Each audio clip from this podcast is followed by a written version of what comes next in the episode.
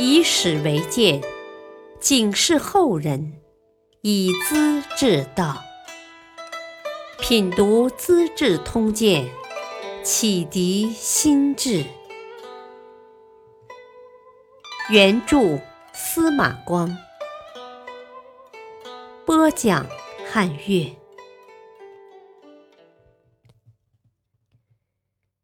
第六十三集：梁冀夫妇多贪婪，作恶太甚，终败灭。梁冀的妻子孙寿封为襄城君，地位和皇室的大公主一样。她的封邑在阳宅，每年收进租税五千万。这一对夫妇。品质同样坏，心肠一样毒，一起奢侈享受，贪婪纵欲，在中国历史上很少见。秦公是良家奴仆，会巴结夫人，提升为太仓令，主管皇家仓库，威风凛凛，各州郡长官每年要向他进贡。梁家在城西有一座深宅大院，专门窝藏各类凶犯。这些人蛮劲大，杀人不眨眼，养作打手，有好几千人。梁家经常强迫平民百姓做奴婢，取名自卖人，大概说他们自己愿意出卖吧。派遣门客收集各地的富户名单。造成册子，看准某人后，突然说他有罪，逮捕入狱，酷刑拷打，再叫门客暗示这家用钱求官府赎人，给少了就杀，碰到的人家就要倾家荡产，不然就要人头落地。扶风的富翁世孙奋，生性吝啬，梁冀叫人送他一匹马。再向他借钱五千万，世孙奋愿出三千万，梁冀不满，向官府告发，说世孙奋的母亲以前在梁家管仓库，偷走石斛白珠子，紫金一千斤，逃回老家才富起来的。世孙家兄弟被关进监牢，在酷刑中折磨而死，一亿七千多万钱的家产。被没收了，都装进了梁家库房。梁冀和孙寿各有夫宅，前门相对，互通来往。他们都嫌城里狭窄吵闹，专门开辟大花园，连绵几十里，堆土造山，栽种花木，里面有峭壁悬崖、深涧曲水、亭台楼阁。将山林野趣和皇室豪华融为一体，园中驯养着大量的珍奇异兽，专供打猎享乐。夫妇俩常常骑着牛车，大批歌妓簇拥，一面游玩，一面歌舞，夜以继日。又在附近各县建筑园林式的宫苑为休养地，有一个兔院。方圆几十里，全国各地最好的兔种都有了，皮毛上做有记号，分类放养。谁要伤害兔子，当场处死。有位西域商人不晓得禁令，误伤了一只兔子，孙寿要追究责任，你扯我，我牵他，结果杀死十多人。梁不疑是梁冀的亲兄弟，二人互相配合，做过不少坏事。不过弟弟爱读经书，喜欢结交士大夫、知识分子，装点门面。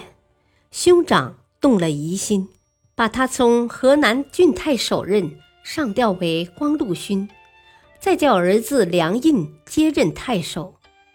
这位公子才十六岁，相貌奇丑。官服穿得歪歪扭扭，不成人形，百姓见了指指点点，当作笑料。可他照样当他的官。梁不疑回到家里，闭门读书。兄长怕他背后与人来往，派暗探盯住大门，凡有人来，便偷偷的记下，关系很紧张。南郡太守马融以前是梁冀的部属，也是梁不疑的朋友。他去南方上任，和江夏太守田明一起，顺路到梁不疑府上告辞。梁冀竟暗示自己的爪牙，诬告马融贪污，也给田明安了个罪名，两人被判挨鞭刑，再剃光头流放到朔方郡。马融自杀未成，田明在半路上病死了。梁家人执掌朝政三十余年，前后有七个侯爵，三位皇后，六个贵人。两任大将军，夫人和女儿封俊的像侯爵一样的地位也有七人，三人是皇帝的女婿，亲、相、尹、孝五十七人。各地进贡总是把上等货色先送入梁府，然后才交到皇宫。文武百官升降调任，先到大将军府上谢恩。再去尚书府办理手续。中国历史上像这般威风的一家子人是极少见到的。梁冀心胸偏狭，不能容人，谁要是得罪了他，必遭杀身之祸。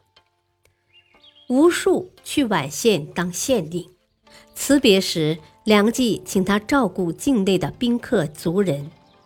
吴数说。小人奸诈贪鄙，本来该杀。大将军是国家的主宰，我陪你半天，没听到你提到一个仁人君子。向我托付的尽是无聊之辈，我是不敢奉命的。说罢，拂袖而去。吴数到任后，一连诛杀虐民害物的良家宾客几十人。梁冀恨死了，却苦于找不到堂兄的理由加害他。后来吴数调去荆州，又向梁冀告辞，哪知饮水旅放有毒药，刚走出府门就死在车上了。辽东太守侯猛接到调令，没向大将军辞行，上任不久，竟遭诬陷，腰斩而死。汝南人袁术在皇帝身边做郎中，刚十九岁，向朝廷上书说：“春去秋来各有定时，高官厚禄太久了会发生灾祸。俗话说，枝叶太密要损伤树心。希望大将军让出权力，保护身家性命。”这话很直率，也很实在。梁冀晓得了，不能容忍，马上派人追查。袁术只好改名换姓，装病假死，用蒲草编成人形，放在棺材里做替身，按规矩出殡。不幸被密探查出伪装，随即把袁著抓住，一顿鞭子，活活的抽死了。太原人郝杰和胡武是袁著的朋友，向朝廷上书说推荐人才不必向大将军请示报告。梁冀火了，下令追杀，胡武一家死了六十多人。郝杰打算出逃，又怕连累亲友，就请人抬上棺材到大将军的府门前。递上一封解释的书信，然后服毒自杀，总算保全了家人的性命。更有厉害的是呢，汉安帝的母亲耿贵人死了，梁冀找他侄儿索取贵人的宝物，没有如愿，结果全家人都遭诛杀。涿郡人崔琦文章极好，很受大将军器重。崔琦替他担心，专门写了《外戚真》和白狐妇，讽劝梁冀。他不但不领情，反而大发雷霆，想动手杀人。崔琦说：“管仲在齐国当宰相，爱听别人的讥讽话。萧何辅佐汉高帝，设有专门收集意见的机构。